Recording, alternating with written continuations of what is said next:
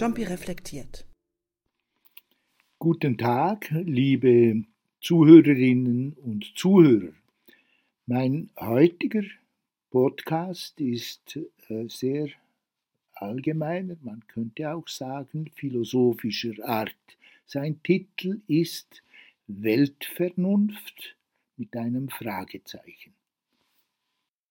Wenn man meine große Hypothese der Synergie als zentrales Movens aller evolutionären Entstehung von Strukturen, die ich früher einmal dargelegt habe, von Strukturen irgendwelcher Art ernst nehmen wollte, so käme man zwangsläufig zu der Idee einer Art von Weltvernunft.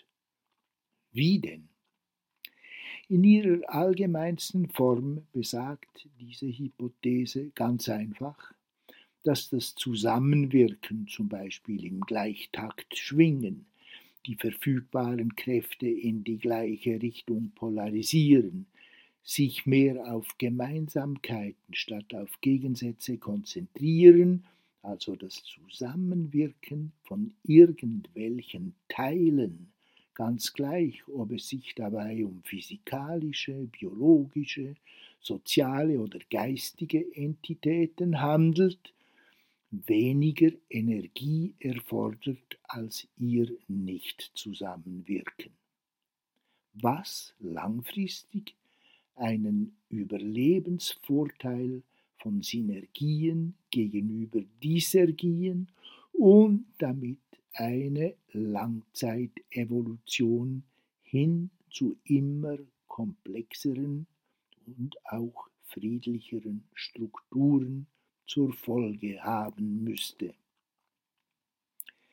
Was in Anführungszeichen die Welt im Innersten zusammenhält, Anführungszeichen geschlossen, oder vielmehr aufbaut, wäre so gesehen etwas durchaus Vernünftiges, Rationales und im Prinzip sogar Messbares und Objektivierbares und nicht oder doch nicht primär etwas Irrationales oder etwas Göttliches, eine Art von vernünftigem Prinzip, eben eine Art von Weltvernunft.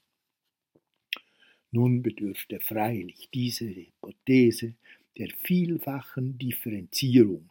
Zum Beispiel gelte sie keineswegs immer und überall, sondern nur im großen Ganzen, das heißt statistisch im Durchschnitt. Synergien wären somit nur auf lange und längste Sicht, nicht unbedingt aber gerade jetzt und hier überlebenswahrscheinlicher.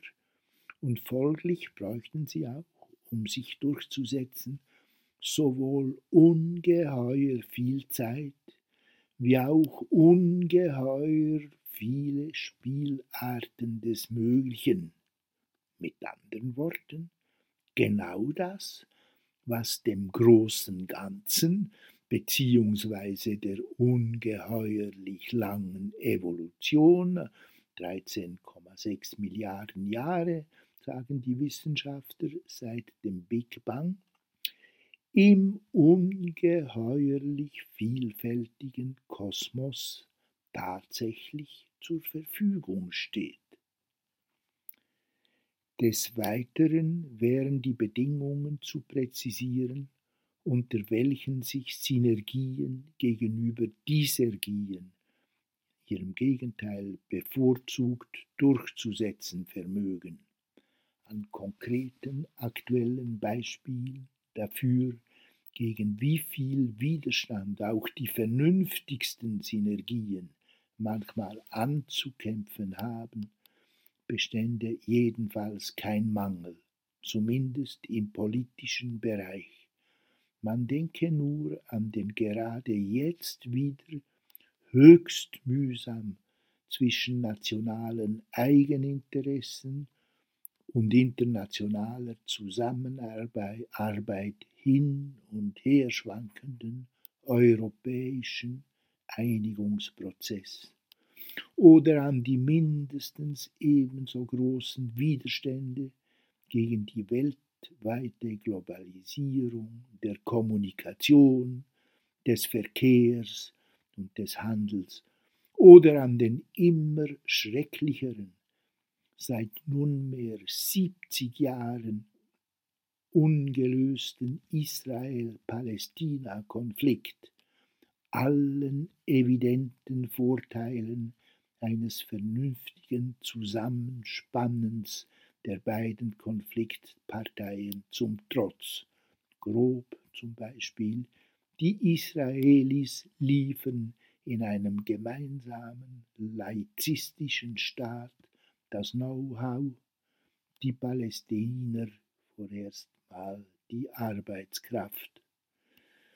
In allen diesen Beispielen sind die entscheidenden Hindernisse affektenergetischer Art, punktuelle und kurzfristige Eigeninteressen, und das heißt letztlich, letztlich emotionale Energien, verhindern immer wieder langfristig ökonomischere, synergistische Lösungen, verhindern oder verspäten, was auch bedeutet, dass solche Lösungen im psychosozialen Bereich nur über gezielte, emotional spannungslösende Maßnahmen zu erzielen sind aus einer spirituellen Perspektive könnte man dieses mit der Affektlogik übereinstimmende synergistische Prinzip wohl auch als göttliche Kraft oder göttliche Energie und den auf den ersten Blick sehr rational anmutenden bekanntlich vom Laser, Physiker und beinahe Nobelpreisträger Hermann Haken in aller Tiefe mathematisch ausgeloteten Begriff der Synergie auch als Liebe, meinetwegen in Anführungszeichen Liebe, im weitesten wie engsten Sinn verstehen, die Vereinigung des männlichen und weiblichen Prinzips im Liebe machen durchaus inbegriffen.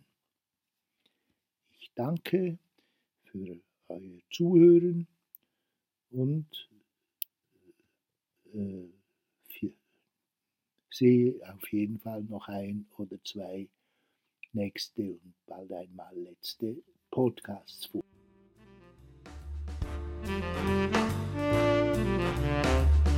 Jumpy reflektiert. Ein Podcast von Fandenhoek und Ruprecht.